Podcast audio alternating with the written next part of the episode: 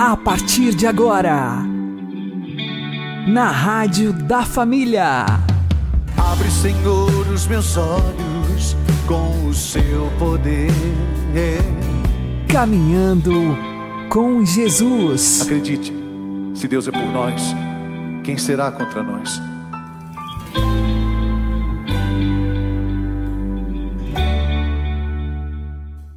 Olá, meu querido irmão, minha querida irmã, ouvintes da Rádio Regional Esperança.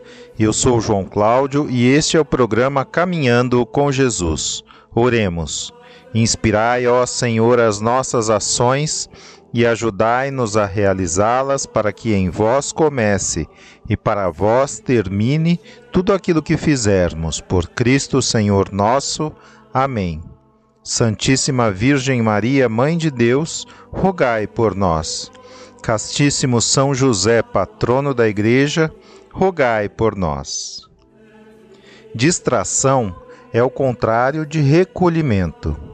E estamos recolhidos quando as faculdades da nossa alma, a inteligência e a vontade, estão aplicadas a um objeto sobrenatural. Pode acontecer, por exemplo, que uma pessoa esteja estudando com grande nível de concentração. Mesmo assim, ela não estará recolhida interiormente se o objeto de seu for sobrenatural. Ainda que esteja lendo um texto espiritual ou um trecho da Sagrada Escritura, se naquele ato não houver uma presença sobrenatural à qual a inteligência e a vontade se voltam, a pessoa não está de fato em recolhimento. Somente quando há uma adesão da inteligência e da vontade ao objeto sobrenatural é que estamos em recolhimento, do contrário, estamos distraídos. E se estamos recolhidos e voltados resolutamente para o nosso amado, nosso Senhor Jesus Cristo, os desconfortos, as dores, os barulhos e nem a nossa imaginação nada disso será capaz de nos desconcentrar. Pois essas realidades sensoriais externas e internas não significam que estejamos distraídos, e sim que estamos dolorosamente divididos e lutando para que nossa inteligência e vontade permaneçam voltadas para a presença de Deus. Nessas circunstâncias, só nos resta perseverar neste duelo. Portanto, na oração, busquemos o recolhimento, pelo qual a nossa inteligência volta-se para a presença de Deus e a nossa vontade deseja se unir e corresponder amorosamente a Ele.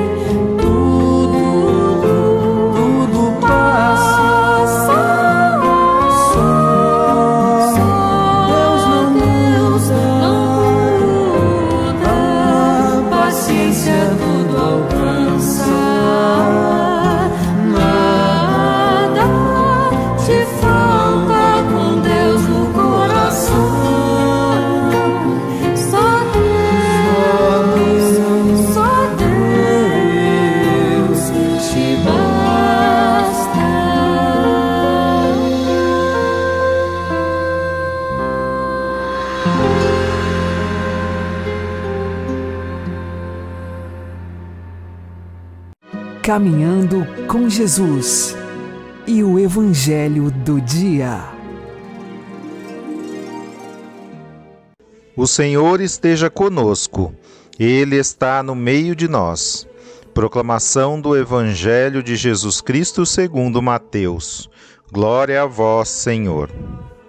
Naquele dia, Jesus saiu de casa e foi sentar-se à margem do mar da Galileia. Uma grande multidão reuniu-se em volta dele. Por isso, Jesus entrou na barca e sentou-se, enquanto a multidão ficava de pé na praia. E disse-lhes muitas coisas em parábolas. O semeador saiu para semear. Enquanto semeava, algumas sementes caíram à beira do caminho, e os pássaros vieram e as comeram. Outras sementes caíram em terreno pedregoso, onde não havia muita terra. As sementes logo brotaram, porque a terra não era profunda. Mas, quando o sol apareceu, as plantas ficaram queimadas e secaram, porque não tinham raiz. Outras sementes caíram no meio dos espinhos. Os espinhos cresceram e sufocaram as plantas. Outras sementes, porém, caíram em terra boa e produziram a base de cem, de sessenta e de trinta frutos por semente. Quem tem ouvidos, ouça.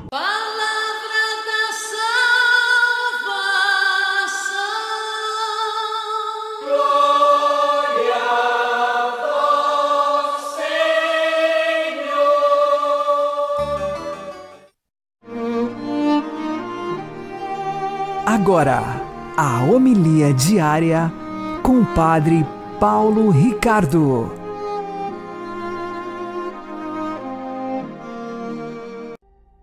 Meus queridos irmãos e irmãs, no Evangelho de hoje, Jesus inicia o seu grande discurso das parábolas. Trata-se do capítulo 13 do Evangelho de São Mateus.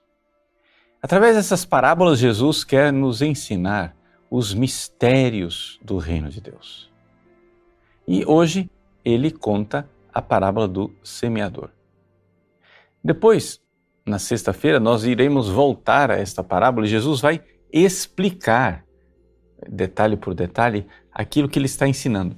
Então, eu gostaria de aproveitar hoje, ao invés de comentar a respeito da parábola em si, é, ajudar você a entender por que é que nosso Senhor ensinava através de parábolas. É uma espécie de introdução neste capítulo parabólico, né? neste capítulo das parábolas de Jesus. Que é o seguinte: veja, nós somos seres humanos, nós não somos anjos. Então isso quer dizer que a nossa inteligência ela se comporta de uma forma diferente da inteligência dos anjos. Os anjos, quando eles veem uma verdade, né? eles veem a verdade imediatamente. Eles têm aquilo que é, se chama na filosofia de inteligência intuitiva. Né? Eles têm uma intuição direta da verdade e ninguém precisa explicar nada para eles. Eles já enxergam a coisa do jeito que é. Nós não. Nós, seres humanos, nós temos uma inteligência discursiva.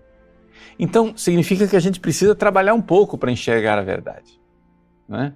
Por quê? Porque a verdade não é óbvia. E, e aqui eu queria dizer isso para você porque, infelizmente, nós estamos numa é, cultura né, que perdeu a noção da verdade.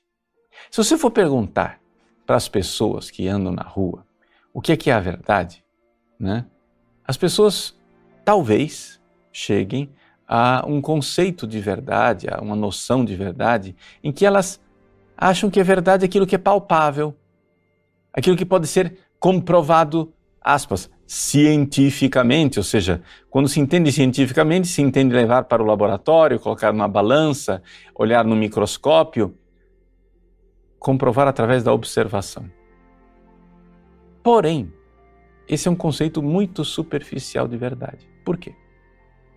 Porque a verdade não é simplesmente aquilo que nos dizem os sentidos.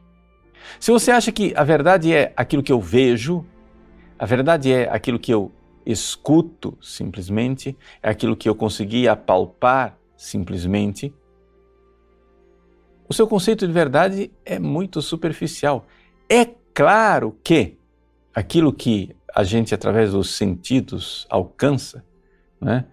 eu tenho o cheiro, eu tenho o paladar, eu tenho o tato, eu tenho a audição, eu tenho a visão, tudo isso é, é um primeiro passo na direção da verdade. Mas vamos ser sinceros: os animais também têm isso. Por exemplo, os animais, eles de alguma forma percebem através dos seus sentidos as mesmas coisas que nós percebemos. Aliás, alguns deles até percebem melhor. Por quê? Porque o olhar de uma águia é muito mais penetrante do que o olhar de um ser humano. Por quê? Porque a audição de um morcego é muito mais aguda do que a audição de um ser humano. Porque o faro de um cachorro é muito melhor do que o nosso. No entanto, esses animais só chegam até as sombras da verdade. Eles percebem as coisas, mas não conseguem inteligir. O que quer dizer isso? Eles não conseguem ver o sentido das coisas. Eles não conseguem ver o sentido profundo das coisas. Por exemplo, você, você consegue meditar a respeito do futuro. Você então fica pensando como vai ser na semana que vem, no ano que vem, ou qual vai ser o seu projeto de vida, qual é o sentido da sua vida. Você se projeta para o futuro. Mas os animais, os animais eles não têm domínio nenhum sobre o futuro. Eles não conseguem de forma alguma meditar sobre o futuro. E nós, nós conseguimos não somente meditar sobre o futuro, mas nós entramos em crise quando nós não vemos um sentido no futuro. Ou seja, quando a nossa vida não tem uma missão, não tem um projeto. Se eu perguntar para você qual é a sua verdade, qual é a verdade a seu respeito, o que é que Deus espera de você? O que é que a vida espera de você? Qual é a sua missão? Por que você veio ao mundo? Nenhum animal faz essa pergunta. Agora veja, para nós chegarmos a responder isso, qual é o nosso projeto de vida, qual é a nossa missão, qual é o sentido da nossa vida, nós precisamos ter inteligência. E é isso que Jesus tenta né, nos ajudar quando ele conta as parábolas. Ou seja, como é que funciona a inteligência humana? Nós começamos com os dados sensoriais. É aquela coisa que todo mundo enxerga. Ou seja, se eu quero a verdade, eu preciso abrir os olhos, eu preciso abrir os ouvidos, eu preciso abrir essas grandes janelas, as cinco grandes janelas que Deus me deu para o mundo externo, que são os sentidos. Né? Como dizem os filósofos antigos, Nada chega na minha inteligência sem que antes tenha estado nos sentidos. Mas, uma vez que eu percebi os dados externos, por exemplo, como na parábola do semeador, eu vejo que as pessoas colocam a semente no chão. Vejo também que essa semente pode se comportar de formas diferentes. Né? Ela pode é, brotar facilmente e não ter futuro porque caiu no caminho. Ela pode brotar facilmente nas pedras, mas ser causticada pelo sol. Ou ela pode brotar num terreno coberta de espinhos e ser sufocada. Tudo isso são realidades que se pode facilmente observar através do sentido. Mas aí, é necessário agora que você pegue esses dados dos sentidos e comece a trabalhar dentro de você para que tudo faça sentido. Aí que está a coisa. Você primeiro recebeu os sentidos, agora a coisa precisa fazer sentido. E para fazer sentido, você precisa usar a sua imaginação, aplicar primeiro a imaginação. E é exatamente aqui que Jesus está nos ensinando. Jesus, para ensinar as coisas aos anjos, não precisou de parábolas. Não precisou usar a imaginação. Mas para ensinar a nós, ele usa as parábolas porque, uma vez que a gente aplica a imaginação numa coisa, a gente começa a refletir. Né? A gente começa a, a, vamos assim dizer, cavucar. Né? A gente começa a ruminar aquela coisa, começa a trabalhar aquelas informações até que finalmente aparece no nosso interior uma verdade maior, um sentido maior, um significado, uma verdade mais profunda. E é isso que Jesus quer. Jesus quer que nós, né, vendo as coisas que Deus criou, vendo os ensinamentos da igreja, que a gente reflita nós precisamos aprender a refletir, precisamos aprender a meditar. Então, concretamente, como é que você vai fazer para meditar as coisas de Deus? Chegamos agora ao centro do que eu queria dizer. Antes, antes tudo que eu disse até agora foi preparação, né? Para você entender. Quando você vai rezar, a primeira coisa que você deve fazer é se colocar na presença de Deus, evidente. Se coloque na presença de Deus e peça a graça dele, a luz, para que ele ilumine aquele momento de oração. Mas uma vez que você fez isso, você precisa pegar a sua imaginação né? e começar a imaginar aquelas coisas a respeito da qual você vai rezar, você vai meditar. Uma cena do Evangelho, você vai e medita aquilo, colocando mesmo a imaginação. Se você está refletindo sobre Jesus no Horto das Oliveiras, né? veja ele lá, o seu suor de sangue, né? O anjo consolando Jesus. Jesus, como é que está a respiração dele? Como é que ele está arfando, angustiado? E os discípulos lá dormindo? E como está o ambiente? A lua cheia que iluminava aquela noite, etc. Uma vez que você fez isso, que você aplicou a sua inteligência através da imaginação, que a forma como os seres humanos têm o primeiro acesso para a intelecção, você imaginando aquilo, você começa a discorrer, começa a pensar. E você vai ver que, pela luz da graça de Deus, você vai chegar a enxergar o profundo significado e a profunda mensagem das coisas que estão ali. É isso que nós iremos ver quando meditarmos nesses dias a respeito dos, do discurso das parábolas. E quando nós vimos o profundo e verdadeiro significado né, da parábola do semeador. Mas por enquanto, faça isso. Cumpra esta missão diária de meditar a palavra de Deus e de colocar-se no lugar, meditar e pedir para Deus inspirar para que você finalmente veja a verdade. Você não veja somente aquilo que te deram os sentidos, mas você veja o sentido de tudo. Então, o Verbo de Deus, Jesus, terá iluminado a sua inteligência. Deus abençoe você. Em nome do Pai e do Filho e do Espírito Santo. Amém.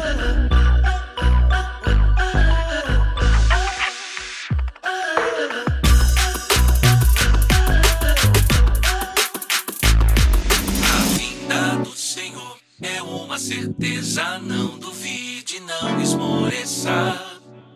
Pois ele vem, ele vem. Acorde do seu sono e se confortar. Ele espera por você. Pois ele vem, ele vem.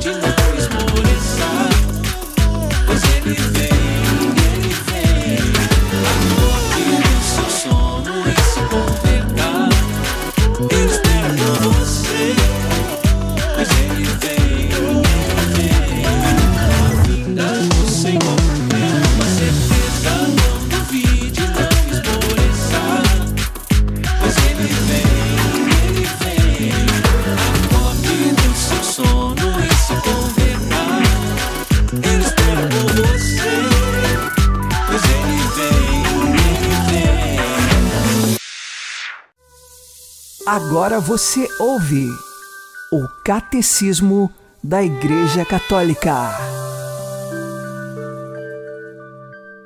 Deus é infinitamente bom e todas as suas obras são boas. No entanto, ninguém escapa à experiência do sofrimento, dos males da natureza, que aparecem como ligados aos limites próprios das criaturas, e, sobretudo, à questão do mal moral. Donde vem o mal?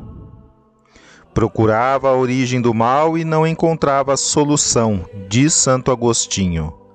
A sua própria busca dolorosa só encontrará saída na conversão ao Deus vivo, porque o mistério da iniquidade só se esclarece à luz do mistério da piedade. A revelação do amor divino em Cristo manifestou ao mesmo tempo a extensão do mal e a superabundância da graça. Devemos, portanto, abordar a questão da origem do mal, fixando o olhar da nossa fé naquele que é o seu único vencedor.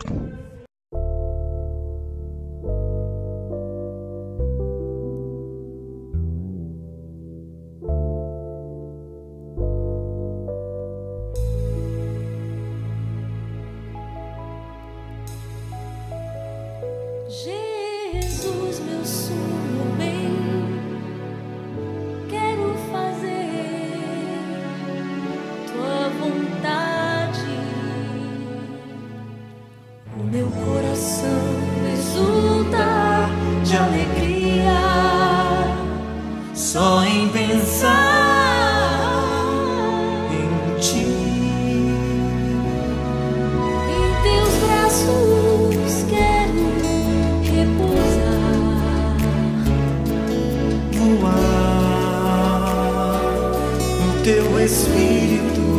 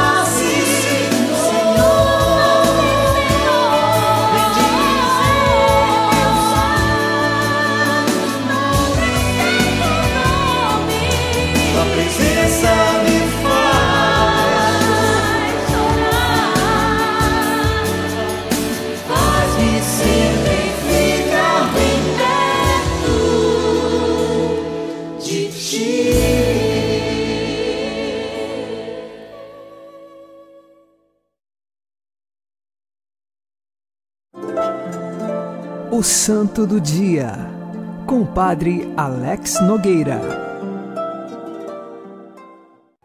Neste dia 21 de julho, nós celebramos um doutor da Igreja, São Lourenço de Brindisi. Ele nasceu no ano de 1559 na Itália. Este santo, muito conhecido por sua inteligência, se tornou irmão capuchinho. Nesse sentido, seu nome religioso era Lourenço. O seu nome civil e de batismo era Júlio César. São Lourenço, com sua grande inteligência, se tornou um conhecedor de diversas línguas e por isso também ele fazia uma grande diplomacia e defesa da fé. Vejam que nós estamos num contexto da reforma protestante e São Lourenço, com seus ensinamentos, expunha a fé católica e, nesse sentido, mostrava as verdades para o seu povo. Escreveu inúmeras obras, tanto que é considerado um doutor da Igreja nos seus ensinamentos a respeito da fé católica. Embora com tamanho conhecimento e com tantas virtudes e dom, São Lourenço sempre foi humilde, uma vida simples e afável no trato para com as pessoas. Ele serviu para aconselhar muitos reis, pacificar muitos príncipes e ajudou a Igreja Católica a manter a paz. Peçamos hoje a intercessão de São Lourenço de Brindisi, para que na nossa vida também nós tenhamos os dons da sabedoria, do conselho e da fortaleza. Que o Espírito Santo conduza a nossa vida e nossa história. Rezemos com você e por você nas intenções que você traz no coração, sob a intercessão de São Lourenço. São Lourenço de Brindisi, rogai por nós. Abençoe-vos Deus Todo-Poderoso, Pai e Filho e Espírito Santo. Amém. Fique na paz e na alegria que vem de Jesus.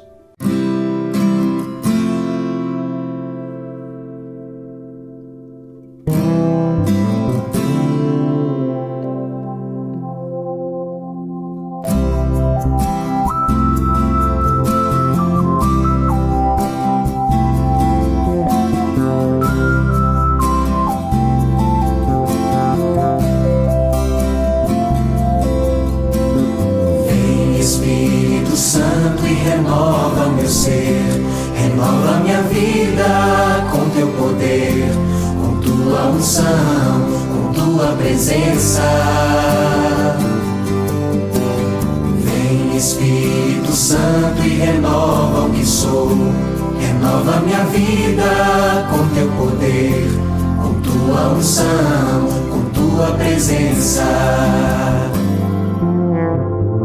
Vem Espírito Santo e transforma meu ser, transforma minha vida com teu poder, com tua unção, com tua presença. Vem Espírito Santo e transforma o que sou, transforma minha vida com teu poder, com tua unção, com tua presença.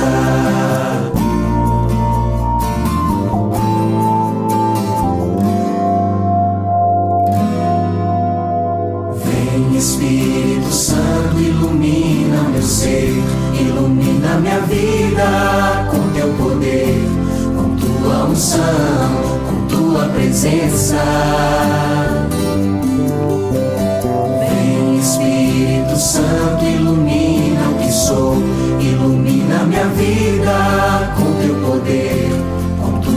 unção, com tua presença.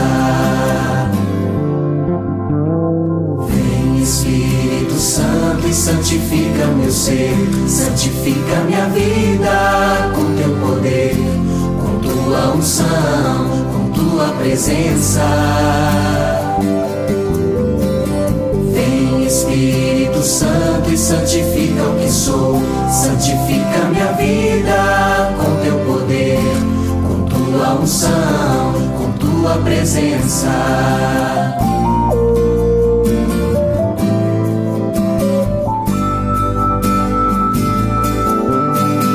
Vem Espírito Santo e restaura meu ser, restaura minha vida com teu poder, com tua unção, com tua presença.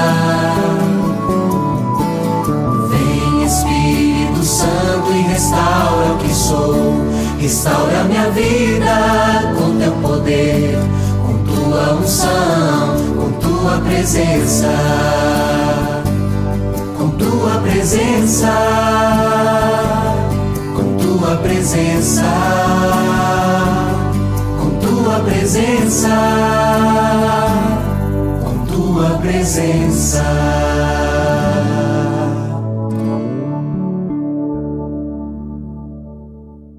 Você está ouvindo na Rádio da Família. Caminhando com Jesus. Oremos.